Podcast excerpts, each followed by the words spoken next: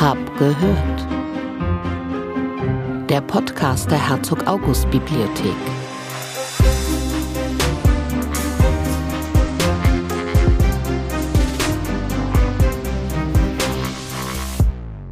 Hallo und herzlich willkommen zu Episode Nummer 5 von Hab gehört. Mein Name ist Marie Adler und wir sprechen heute über Kunst. Genauer gesagt, über Künstlerbücher. Und noch genauer gesagt, über den Künstlerbuchpreis der Herzog August Bibliothek. Dieser Preis wird seit 2018 gemeinsam von der Herzog August Bibliothek und der Kurt Mast Jägermeister Stiftung vergeben. Er ist der Kunsthistorikerin Dr. Sabine Solf gewidmet, die den Aufbau der Künstlerbuchsammlung über viele Jahre lang mit großem Engagement begleitet hat. Meine Gesprächspartnerinnen heute sind die diesjährige Preisträgerin des Künstlerbuchpreises, Beldan Cézanne, und Sarah Janke.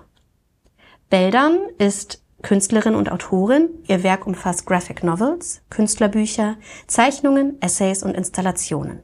Sie lebt und arbeitet in Amsterdam und New York. Sarah studierte Kunstgeschichte, Betriebswirtschaftslehre sowie neuere deutsche Literatur und Medienwissenschaft in Kiel. Sie ist seit 2013 an der HAB und sie ist für das Projekt Künstlerbuchpreis zuständig. Außerdem begleitet sie den Direktor bei der Betreuung und der fortwährenden Ergänzung der Künstlerbuchsammlung. Hallo Beldan, hallo Sarah, schön, dass ihr da seid. Hallo. Hallo. Hi. Beldan, was ist denn eigentlich ein Künstlerbuch für dich? Man muss ja gleich rein. Ja, direkt. Ein Künstlerbuch. Ähm, tja, Künstlerbuch für mich ist eine sehr freie Form, um, ja, platt gesagt, künstlerisch eine Geschichte zu erzählen. Ähm, zu malen, also mehr als nur eine Zeichnung oder ein, ein, ein Gemälde. Ähm, ja, vielleicht muss ich mal kurz ausholen. Also ich komme ja eher aus dem Comic-Bereich mhm. und aus der, äh, aus der Erzählung. Für mich ist ein Narrativ immer recht wichtig. Mhm. Und ähm, das erste Mal, also ich hatte zwei Bücher herausgegeben und zwei Comics herausgegeben und die nächste Geschichte wollte raus. Und die wollte aber nicht in einem Comicbuch rauskommen. Es wollte gemalt werden. Ich wusste nicht genau wie. Ich wusste auch nicht, dass Künstlerbücher bestehen. Mhm. Das war für mich eine ganz neue Welt. Und ähm, ich hatte dann, wann war das, 2014, ich war mit dem Buch beschäftigt und hatte mich beworben für eine, äh, für eine Resident, Residency mhm. in New York ähm, über die ähm, The Artist League und ich hatte die bekommen. Und hatte das Material versammelt und wollte dann dahin gehen, um zu gucken, was kann ich denn damit machen. Wusste aber die ganze Zeit nicht wie, wusste, dass ein Buch wird, aber was mache ich denn jetzt alles? Und da sind zwei Sachen passiert. Ich kam in New York an und hatte ein bisschen Zeit und da gab es damals, ähm, und es gibt's immer noch, äh, eine kostenlose Zeitung, äh, The Brooklyn Rail. Mhm. Und da dachte ich, man, das ist ja ein klasse Format. Mhm. Wusste immer noch nicht genau, was ich machen soll. Also ich hatte das mitgenommen und war dann an der Residency und ähm, ich wusste, dass ich es drucken wollte, weil ich wollte eine Auflage machen. Mhm. Bin aber keine Druckerin in dem Sinne. Äh, äh, komme eher aus einer Tradition, also sag ich mal Kitchen Table Kunst. Als Frau, man hat ja nicht immer die äh, die Zugänge. Mhm. Und alles, was ich machte, passiert am Schreibtisch oder am Küchentisch. Mhm. Ähm, so kam ich dann dahinter, dass Andy Warhol seinen ersten, ich weiß nicht, ob ihr euch daran erinnert, er hatte Schuhzeichnungen gemacht für Werbung. Mhm. Und ich guckte mir an und sagte, das ist, die sind nicht gezeichnet, was ist das denn? Mhm. Und kam dann dahinter, dass es ein Limeplot ist. Mhm. Also ein Abklatschverfahren. Und da dachte ich mir, das kenne ich aus meiner Kindheit eigentlich auch. Das ist ja eigentlich nur, du hast eine Zeitung, eine Zeichnung und du hast das auf, äh, auf Transparentpapier und dann ziehst du es mit Tinte nach und dann klatscht du das auf das Papier. Ach so. Ach, ja, das ist ja praktisch. Mhm. So war ich dann in der Residency und habe angefangen, dann das, die, die Geschichte zu entwickeln. Das war sehr lang ausgeholt, weil eine Frage war, was war ein Künstlerbuch? Ähm, ja, aber so lernen wir ja schon verschiedene Möglichkeiten ja. kennen. Ja. Auf jeden Fall ist so das erste Buch bei mir entstanden. Du hast gesagt, die Geschichte wollte raus. Ja. Wie fühlt sich das an, wenn eine Geschichte raus will? Äh, etwas möchte erzählt werden. Mhm. Ähm, in dem Fall von dem ersten Buch, ich hatte ganz lange in meinem Leben äh, mit einem Menschen zusammengearbeitet, der querschnittsgelähmt ist, mhm. ziemlich hoch. Und bei ihm war es so, dass die Nerven nicht getrennt, aber zerquetscht waren. Mhm. So war unsere Zusammenarbeit immer in dem Raum, also wir haben uns getroffen, ich war Pflege, Mhm. Aber es war immer im Raum vom Schmerz. Mhm. Also er hat mit dem Schmerz gelebt, ich musste mit dem Schmerz umgehen. Ähm, ich war seine Hände und seine Füße. Es war nie genug für ihn, weil er wollte gern laufen und alle Sachen selber machen und es ging halt nicht. Und es war auch, ich konnte ihm auch nie genug geben, weil ich musste irgendwann weg. Mhm. Äh, und das Spannungsfeld fand ich sehr interessant, weil was da eigentlich passiert ist, man hat so die Tendenz, entweder dem anderen die Schuld zu geben oder sich selbst die Schuld zu geben. Und darum geht's ja nur eigentlich nicht, weil es ist niemand dran schuld. Die Situation ist, wie sie ist und sie ist, das ist es. Und das muss man stehen lassen können. Mhm. Und das Spannungsfeld fand ich interessant. Und kam dann irgendwann an einem Punkt in meinem Leben, ich glaube, ich habe 13 Jahre mit ihm gearbeitet, dass ich dachte, okay, ich will weg. Und an dem Augenblick, wo ich gesagt habe, ich will weg, kam das Bedürfnis, um ein Buch zu machen. Mhm. Also die Bilder kamen, ich wollte es erzählen. Ähm, und einmal, wo ich das, also wenn ich das beschlossen hatte und der Rest war eigentlich ein Finden.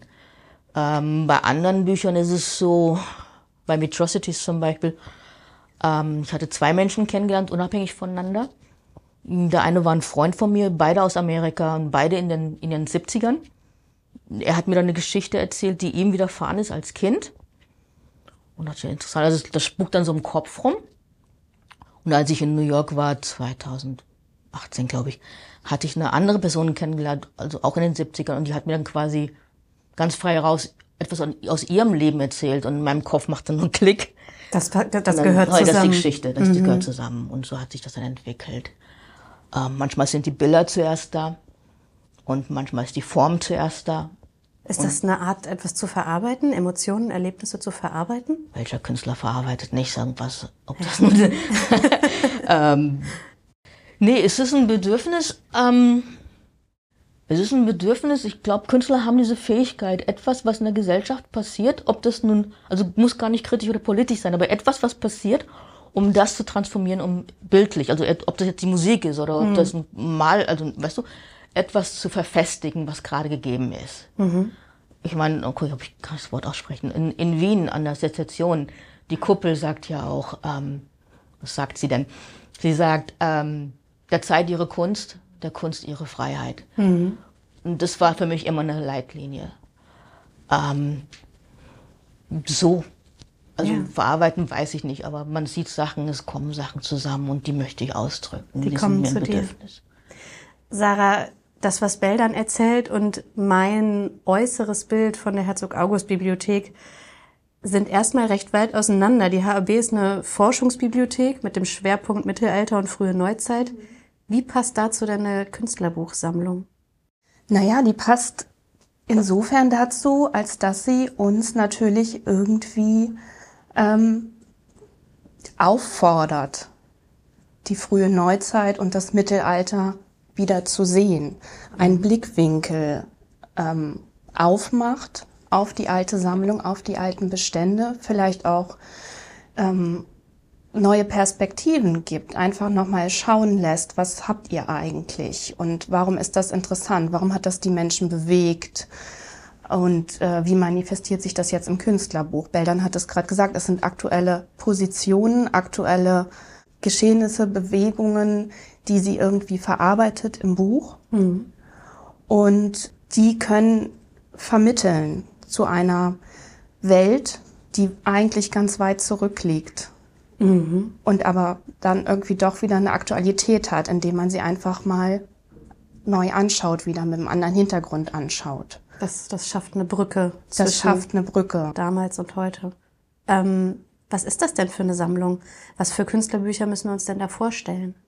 Naja, das ist ein äh, Sammlungszweig an unserer Bibliothek, der relativ jung ist. Also erst ähm, durch den Direktor Erhard Kästner mhm. quasi begründet wurde in den 50er Jahren.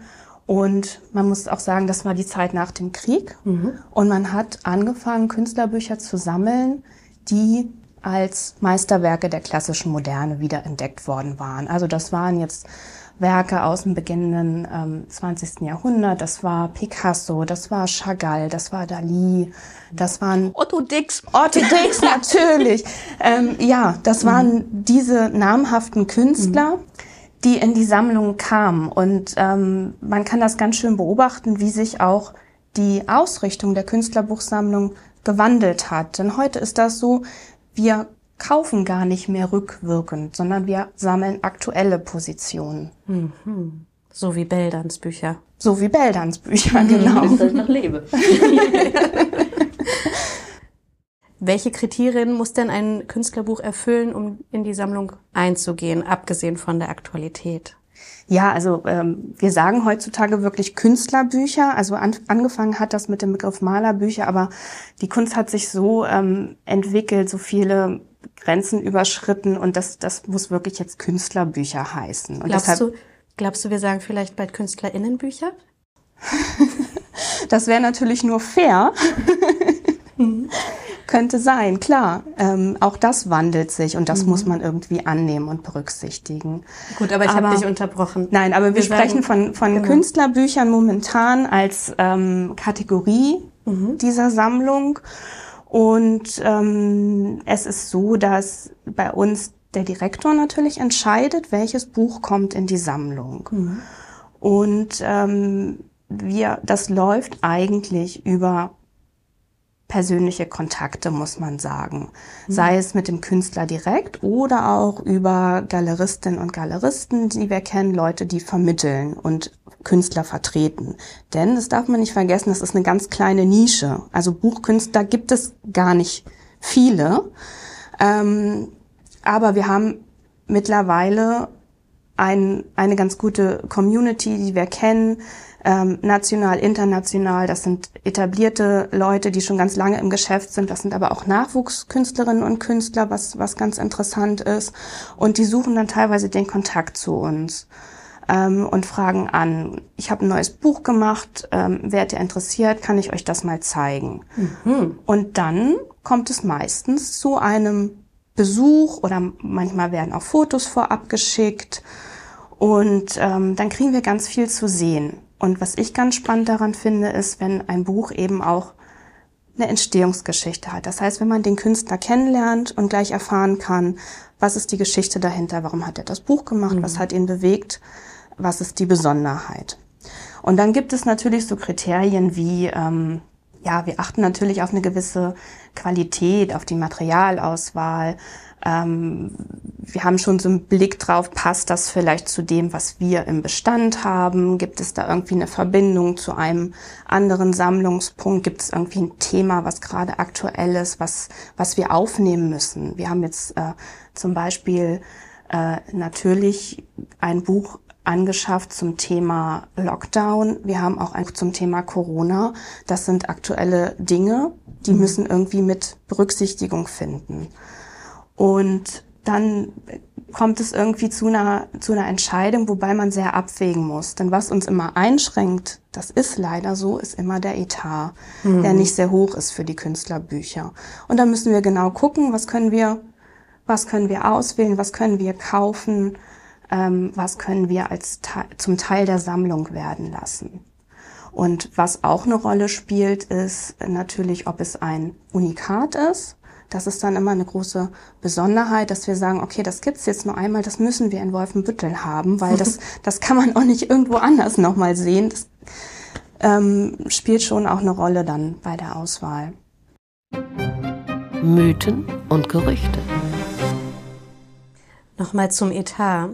Ich habe mal gehört, dass unter Erhard Kästner sogar Teile unseres Altbestands verkauft wurden, um stattdessen Künstlerbücher einzukaufen. Stimmt das?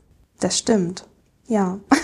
Und zwar waren das ähm, als Dubletten gekennzeichnete oder ausgemachte Bücher, also Titel, von denen man meinte, man hat sie ja schon im Bestand und sie könnten verkauft werden. Das ist kulturpolitisch aus heutiger Sicht, wenn man auf Provenienzgeschichte oder die Erforschung des Altbestandes nochmal guckt, natürlich ähm, sehr, sehr heikel und fragwürdig. Aber ja, er hat diese Dubletten über einen Berliner Galeristen veräußern lassen und auf anderem Wege dann ähm, die damals sogenannten Malerbücher angeschafft. Ach so. Aha. Ich finde das sehr fortschrittlich. Ich finde das sehr fortschrittlich gedacht von ihm und sehr, mm, ja. Ja. Und das klingt nach einer großen Leidenschaft für Künstlerbücher. Nein, nicht nur nach einer ja. großen Leidenschaft, wenn ich das sagen darf. Ähm, mhm. Und ich kenne ihn ja gar nicht wirklich. Ähm, Ich finde, Künstlerbücher werden unterschätzt. Ähm, es ist ja eigentlich, wenn ich wieder von mir ausgehe, Künstlerbücher sind ja nicht einfach, ich mache ein Buch und schreibe irgendwas rein. Es ist eine Kunstform. Es ist ja beinahe ein Film machen auf Papier für mich. Ja. Ähm, und sie haben auch eine Berechtigung. Also es gibt ja auch Orte, wo Künstlerbücher, weil sie so eine Nische sind oder so klein sind, teilweise vergessen werden als Beachtung, so dass Menschen sich darin ausdrücken können, wenn sie wo äh, auf einem anderen Wege vielleicht zensiert werden würden. Ähm, es ist nicht einfach ein Buch mit ein paar Seiten und ein paar Bildern drin. Ich finde die Auseinandersetzung, deswegen habe ich Otto Dix erwähnt, seine, seine Kriegsbücher, also diese Kriegs... Das ist eine große Sache, dass jemand zu einem Punkt kommt und sagt, ich muss mich irgendwie ausdrücken zu dem, was ich erfahren habe. Magst du kurz erzählen für die, die Otto Dix nicht kennen? Ähm, Genau, der hat ganz, ganz äh, krasse und beeindruckende Figuren gemalt und eigentlich wirklich diese ganze Tragödie und Dramatik des Krieges und der Leidenden in seinen Figuren veranschaulicht. Also ganz expressionistisch und ähm, du schaust die an und hast gleich das Gefühl ähm, dieses Leidens. Also es ist eine sehr intensive Seherfahrung bei diesen Büchern. Und das hast du jetzt schön gesagt, ich finde Künstlerbücher sind eine Seherfahrung. Ähm, und ja dann auch eine Art Kommunikation des Künstlers an ein Publikum, was größer und größer werden kann. hoffe ich ja. Ja. Ja. Ähm, ja, es ist nicht nur, und das ist keine, keine Beurteilung, es ist ein Buch, ein geschriebenes Buch, da passieren die Bilder über den Text. Und das ist eine Erfahrung. Bei einem Künstlerbuch passieren sie über die Materialien, über die Form, über das Bild, über die Komposition von Text und Bild. Wie gesagt, Ich komme aus dem Comic-Bereich, das muss im Einklang sein. Ähm, zeichne ich die Linie zu, zeichne ich die Linie auf, was passiert in dem Spannungsfeld zwischen den Linien.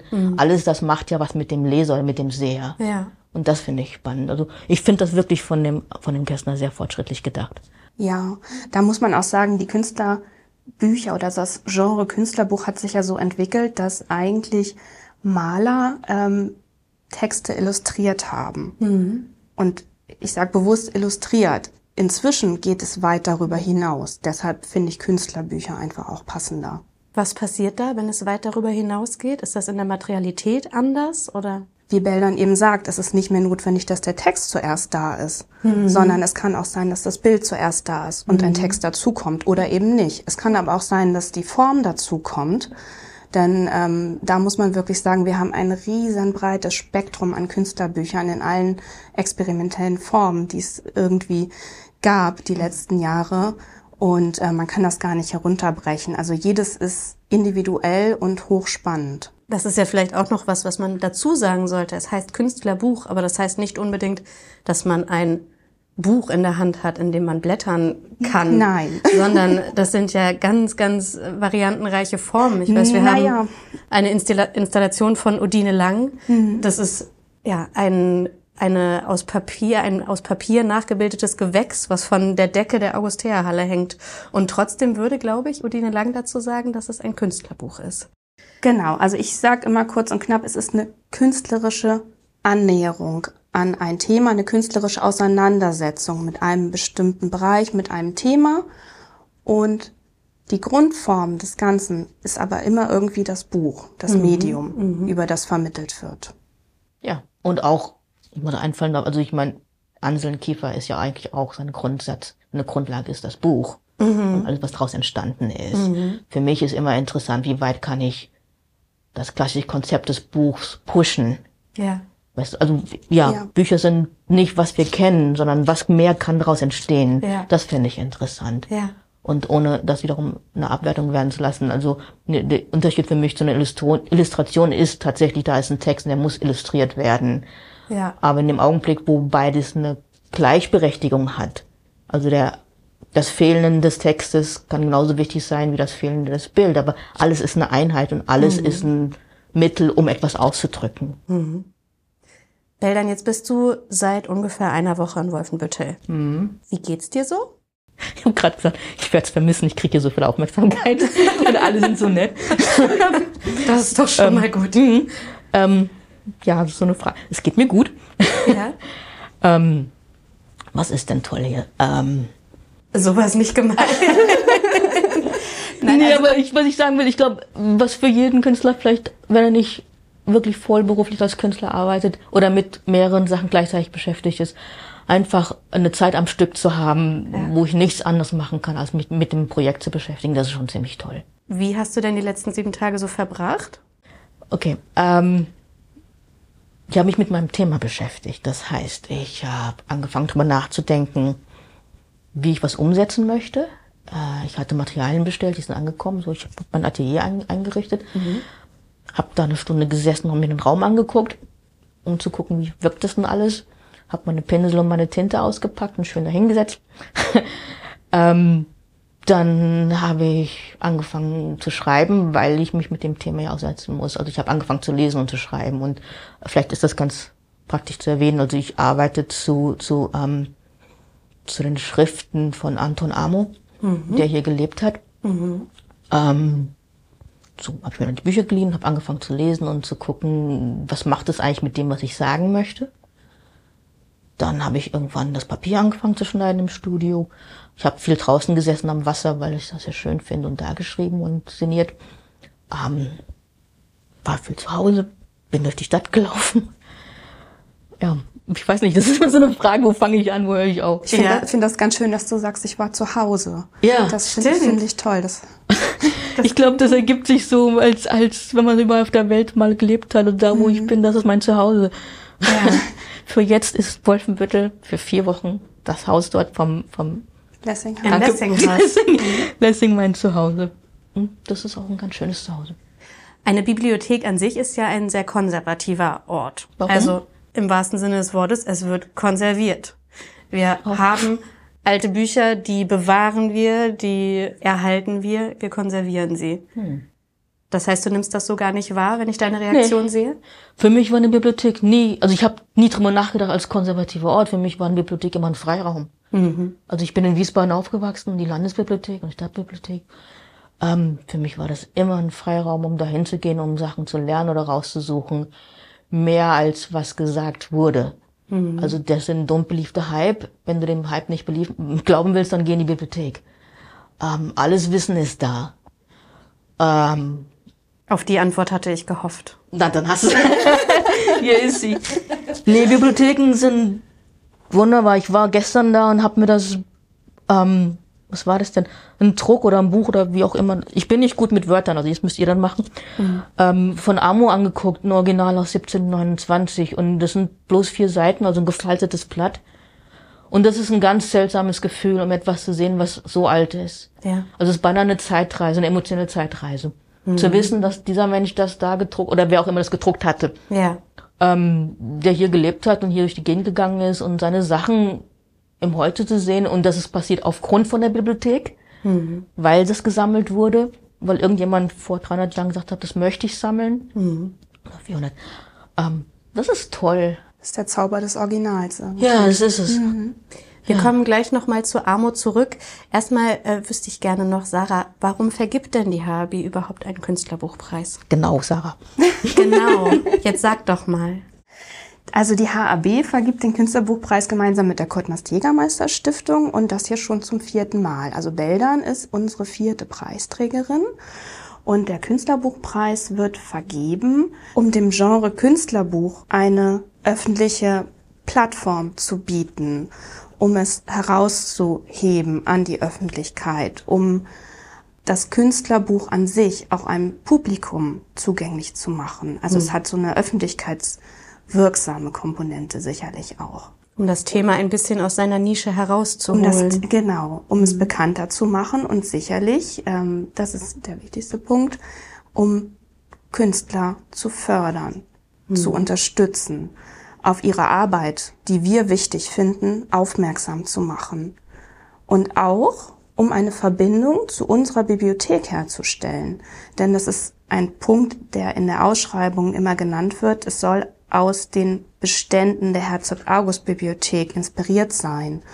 Und ähm, das ist natürlich eine ganz offene Ausschreibung dann in dem Moment, denn welches mhm. Thema findet man bei uns nicht? also, ähm, trägt es dem sicherlich Rechnung, dass wir sagen, wir möchten das Künstlerbuch fördern und bekannt machen. Beldan, du hast das gerade schon erzählt. Du hast eigentlich genau das gemacht. Du hast dir als erstes Anton Wilhelm Amos Schriften angeguckt. Wer war das denn genau? Ich sollte das wissen. ähm, Die Amo- wichtigsten Eckpfeiler. Amo war ein Philosoph, ein deutscher Philosoph und Gelehrter, der als, ich denke mal, fünfjähriger Junge aus Ghana, dam, heute Ghana, damals Guinea, ähm, durch ein holländisches Schiff mitgenommen wurde. Ähm, wir wissen nicht, ob er, ich, ich weiß es noch nicht. Ich, man streitet sich wohl darüber, ob er versklavt wurde oder ob er als, der, also über die Kirche nach Holland kam. Wie auch immer, es ist kein schönes Seil, um aus einem Ort als fünfjähriger Junge rausgerissen zu werden und dann irgendwo in Holland zu landen und dann irgendwo als Geschenk für den äh, Herzog hier zu enden. Ähm, und ich erzähle es natürlich aus meiner Sicht heute. Ähm, er war dann hier am Hof und ähm, war dann wohl Hofdiener. Und Wie gesagt, das fing als fünfjähriges Kind an und wurde aber, ähm, ja, er wurde bezahlt, er wurde äh, unterrichtet und hat dann irgendwann ähm, ja studiert. Ja. Ich sag mal, das ist so die Kurzfassung. Ähm, was mich interessiert hat, ist, als ich, es war erst eine Annahme und dann habe ich angefangen zu lesen. Also damals, als ich mich beworben hatte. Wie kann es denn sein, dass jemand, der 17 und noch was gelebt hat, als schwarzer Mensch in Deutschland, ähm, wie, also gibt es da Gemeinsamheiten oder wie war das eigentlich? Ähm, vielleicht was zu meinem Hintergrund. Ich bin türkisch in Deutschland geboren. Ähm, es gibt eine große Afro, du die Zähne in Deutschland. Wie, also war das damals, wie war das eigentlich? Ich meine, das ist schon eine große, ein großer Akt als, nochmal, das Fünfjähriger, als Fünfjähriger mit einer anderen Hautfarbe in dem Nord, also in Europa, Nordeuropa, sich zu behaupten. Unvorstellbar. Ja, ja. Ja, das zeugt von großer Kraft. Und als ich dann angefangen, also ich hatte, das muss ich noch ein bisschen aufholen, also, ähm, ich hatte 2018, glaube ich, habe davor ein Buch gemacht, das heißt Solidary Confinement, wo ich mich über Isolationshaft beschäftigte. Das war eine Ausstellung äh, für das Bronx Community College.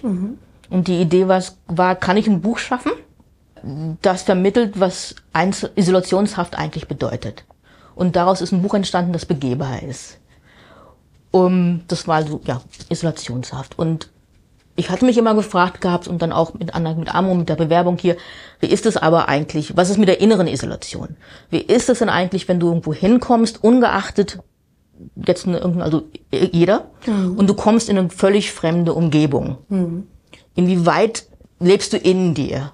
Oder von den Erinnerungen? Also bei Solidary Confinement war irgendwann mal so ein Punkt so, du bist, du bist in diesem isolierten Raum.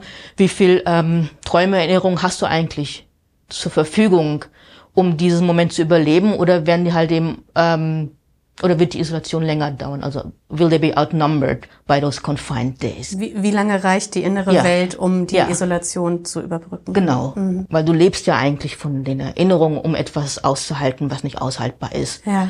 Ähm, aber was ist das eigentlich? Was ist eine innere äh, Isolation? Weil ich denke mal, ein menschliches Bestreben ist ja, wo auch immer man ist, das ist mein Zuhause, hier möchte ich sein. Ja. Was aber, wenn das beschränkt wird? Aufgrund von inneren eigenen Ängsten oder von äußeren, ähm, sagen wir mal einfach Feindseligkeiten. Es muss ja nicht Ja. immer sein, aber so. Ja. Es ist ja ein gegenseitiges Ding. Und dann hat doch Amo tatsächlich auch dazu geschrieben. Also er hat, er hat einen Unterschied gemacht zwischen einem Mensch, der lebt oder einem Mensch, der existiert. Ähm, und er meinte, ein Mensch lebt durch Sinneserfahrungen. Wenn diese nicht mehr gegeben sind, dann wird es eine Existenz. Ich vereinfache das jetzt hier so ein bisschen, hat er mich mir dazu geschrieben.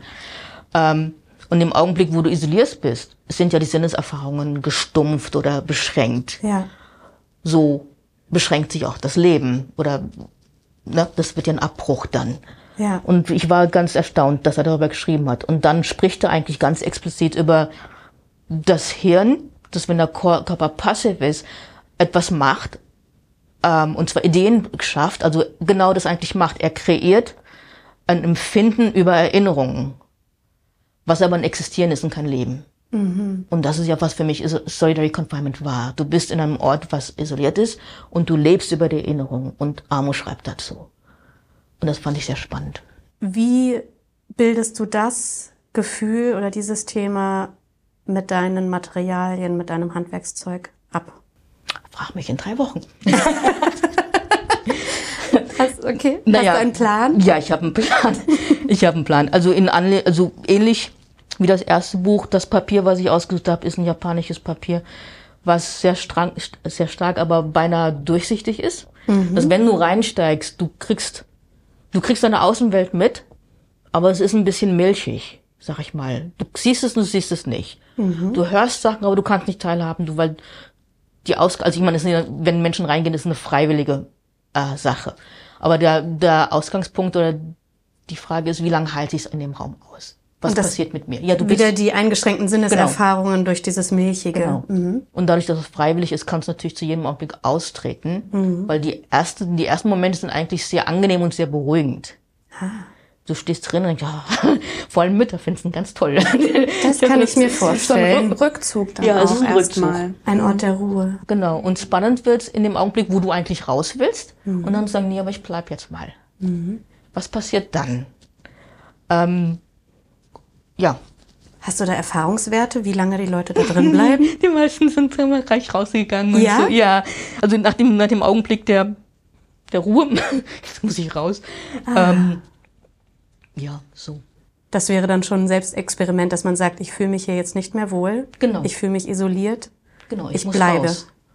Ja, ich und bleibe, dann zu sagen, ich bleibe und gucke jetzt mal, was bei mir drin passiert. Ja. Mhm. Und ähm, in einer anderen, in einem persönlichen Moment, ich hatte das die letzten zwei Jahre aufgrund von Corona. Ich lebe ja in New York ähm, aufgrund von einem Künstlervisa. Das heißt, ich hätte rausfahren können, aber nicht mehr zurückkommen können. Hm, okay. Also bin ich geblieben. Und das war ja für mich das erste Mal, dass ich nicht raus konnte. Also, weißt du, wenn mir es ja. nicht mehr passt.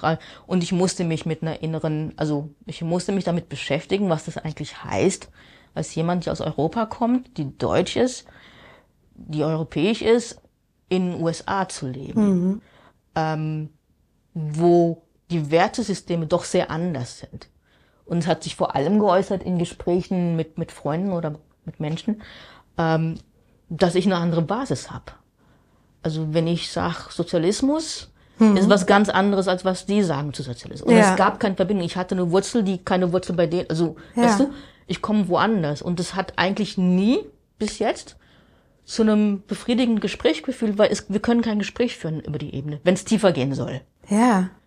Weil Weißt du, wenn sie Russland sagen und ich Russland sagen, sind das ganz verschiedene Sachen. Ich habe keine Angst vor Russland. Ja. Oder was auch immer Russland sein soll. Und da ist es so ein Schlagwort. weißt du? Mhm. Das sind ganz andere Erfahrungen ja. und Bedeutungen, und Bedeutung und die mitschwingen. Ja. Mhm.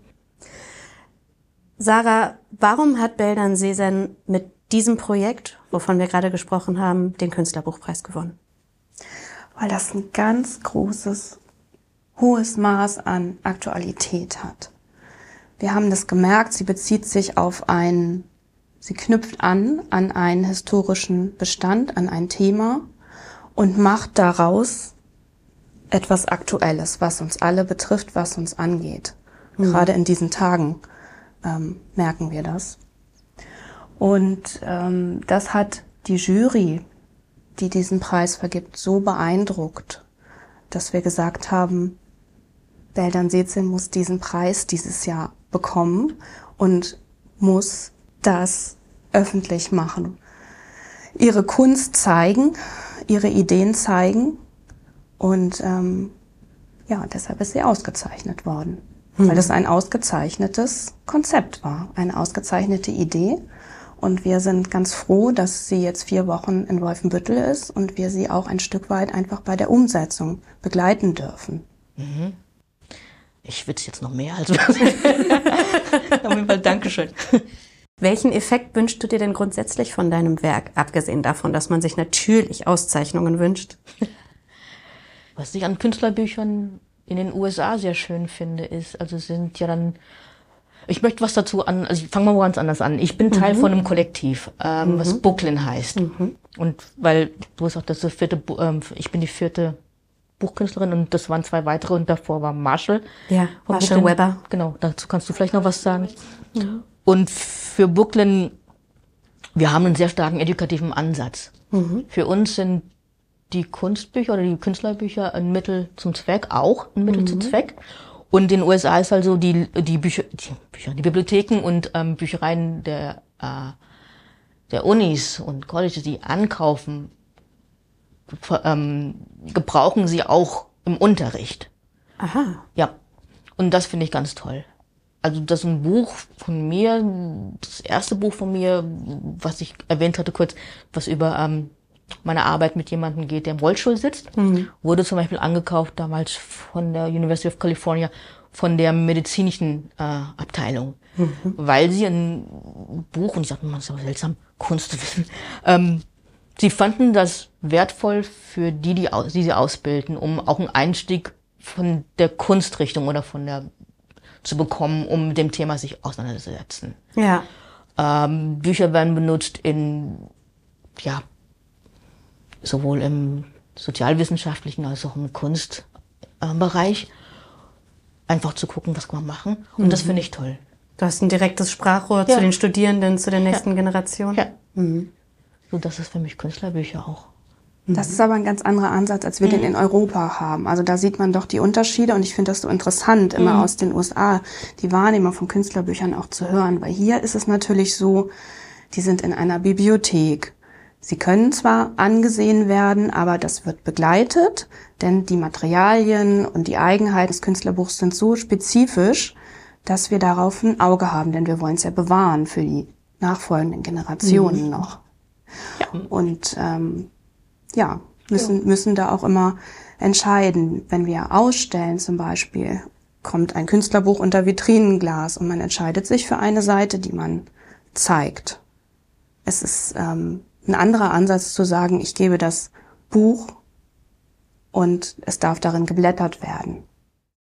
Das wäre eigentlich auch überhaupt kein Problem. Ähm, es wäre nur so schön, wenn zum Beispiel Schulen dann auch in Mass in die Bücherei kommen würde. Ich weiß nicht, ob das passiert. Weißt du, es ist ja okay, dass das in der Vitrine ist oder es ist ja okay, dass es begleitet gezeigt wurde, wenn es gezeigt wird. Also solange es gezeigt wird. Genau, du hast halt nur die haptische Erfahrung irgendwie nicht. Ah ja, das ist wahr. Das, das ist schon ein Punkt Das ist irgendwie. ein großer Punkt. Ja. Aber Beldern, vielleicht darf ich das nochmal sagen, hat natürlich den Preis auch gewonnen, weil dieses ähm, Performative des Buches, das ist jetzt was ganz Neues, was sehr besonders ist. Und das spielt so ein bisschen auch mit Zugänglichkeit von Künstlerbüchern zusammen. Denn ähm, wir hatten jetzt, wir hatten es gerade schon gesagt, drei weitere Preisträger und sie ist jetzt die vierte, aber alle sind komplett unterschiedlich. Alle haben ganz, ganz unterschiedliche Projekte hier umgesetzt und das macht es auch so schön. Das ist eine ganz tolle Erfahrung zu sehen, mit welchen Ideen, mit welchen Konzepten sich die Leute hier bewerben und was alles möglich ist, was das Künstlerbuch möglich werden lässt. Und Beldern macht jetzt diese Installation im Raum.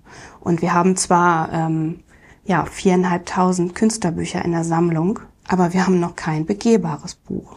Ja, ich wollte gerade fragen, Beldans Buch widersetzt sich dann ja geradezu dieser, äh, ja, dieser Handhabung, dass man eigentlich das Buch in die Vitrine legt mit einer aufgeblätterten Seite und das kann dann betrachtet werden. Das geht ja gar nicht. Ja, gut, ne? Richtig gut, aber wie machen wir das denn dann jetzt? Wir hängen's auf und wir gehen rein, was? Genau, genau. Genau, die, also die Herausforderung wird dann ja wahrscheinlich sein, das dauerhaft auch möglich zu machen. Genau, aber wir wollen ja auch Denkanstöße kriegen und die, Ja. und die Dinge mal anders sehen und in anderes Licht rücken. Und dazu regt Beldern das Projekt an. Dazu möchte ich auch sagen, ich meine, wir reden immer von Begriffen, die so monolithisch klingen, die aber gar nicht sind. Ähm, das, das Künstlerbuch, es ist ein Unterschied, ob das ein Orthodox ist, ich bleibe jetzt mal bei Orthodox. Jetzt haben wir ihn schon ob da. Sie, genau. Ob der Künstler schon tot ist oder die Künstlerin. Oder ob sie noch lebt. Ja. Ähm, ich finde, ich nehme mich darin auch nicht so wichtig.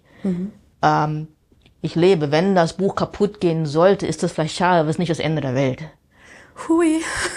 Nicht seriös. Ich meine, weißt du, äh, es ist nicht unwiederbringbar. Ich lebe ja noch. Ähm, andere Bücher sind unwiederbringbar. Das ist ein anderes Teil. So ist es nicht. Ich, ich weiß, ich tue mich immer generell so schwer. Das ist das und das muss so behandelt werden. Das gibt Spielräume dazwischen. Ist ja schön, wenn man eine Dynamik und eine Erlebbarkeit schafft, indem man vielleicht an der Sicherheitsseite so ein paar Abstriche macht. Genau, da loten wir gerade so ein bisschen die Grenzen aus und dazu hilft aber auch das Künstlerbuch. Ja. Also das finde ich eine ganz schöne Erfahrung. Wie viel von dir als Person steckt in, in deinen Büchern oder in diesem Buch? Bleibt ein Teil von dir in Wolfenbüttel, wenn du irgendwann wieder wegfährst? Ich lasse einen Hader. nee, aber jeder Künstler, es ist ein Teil von mir. Ja. Das ist meine Handschrift. Wie fühlt es sich denn dann an, wenn ein Buch von dir oder eine Installation verkauft wird? Hast du da Trennungsschmerz? Ähm, nee. Nee? Nee, der Trennungsschmerz ist woanders. Der Trennungsschmerz, ähm, also mehrere Sachen. Es ähm, ist nicht so ein Trennungsschmerz. Also wenn es nicht fertig ist, dann will es nicht weg. In dem Augenblick, wo es fertig ist, habe ich wenig Probleme, um das loslassen zu können. Ähm, jedes Buch ist besonders, also auch wenn es eine Auflage ist. Und es ist mir schon wichtig, dass sie wohin kommen, was mir auch gefällt. In gute Hände. Ähm, ja, Unikate sind da vielleicht nochmal eine andere Sache, weil es wirklich nur eine einmalige Sache ist und dann ist mir es auch wichtig, dass ich weiß, wo es ist, wo ich hingehen kann. Ähm, aber ich habe ja die Originale. Ah, Ich habe vielleicht nicht das Buch, aber dadurch, dass es ja zumindest die meisten meiner Bücher dieses Abklatschverfahren ist, habe ich ja die Druckvorlagen. Und wenn du vom Trennungsschmerz sprichst, dann liegen die da eher. Also für mich ist ein Buch wirklich wieder weg, nicht wiederbringbar, wenn ich die aus meiner Hand geben würde. Okay. Und das ist ja nicht so. die behältst du. Ja, noch bald die. Aber Marie, du hast gefragt, ob Beldan in der Bibliothek bleibt, wenn sie nach den vier Wochen geht. Und das wird sie auf jeden Fall, denn das ist ja so eine Art Artist in Residence Programm. Das heißt, sie ist hier, wir führen Gespräche, sie lernt Leute kennen. Also ich glaube schon, dass sie ganz viel von sich hier lässt und uns einfach ähm, jetzt auch weiterhin begleitet als verbundene Künstlerin, die wir irgendwie haben. Und natürlich bleibt sie hier durch ihre Bücher, das ist auch ganz klar. Toll. Was erwartet uns denn bei der Preisverleihung am 14. September? Also uns erwartet die Präsentation des Buches, des begehbaren Buches. Wir sind alle schon ganz gespannt, wie wir das realisieren können in unserer Augusteerhalle, auch wie die Umgebung wirkt.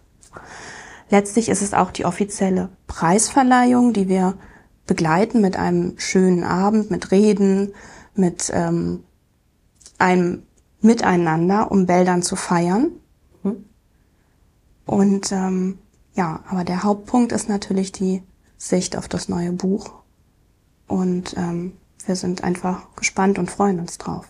Ich habe abschließend noch eine andere Frage. Was liegt aktuell auf euren Schreibtischen?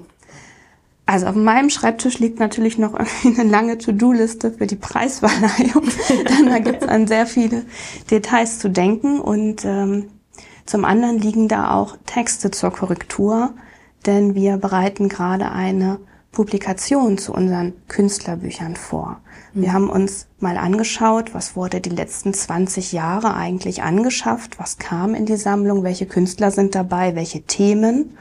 Und haben eine Auswahl getroffen und ähm, bereiten dahingehend eine Publikation vor, die so ein bisschen veranschaulicht, ähm, was die Künstlerbuchsammlung der HAB ausmacht, welche Themen, welche Künstler uns repräsentieren.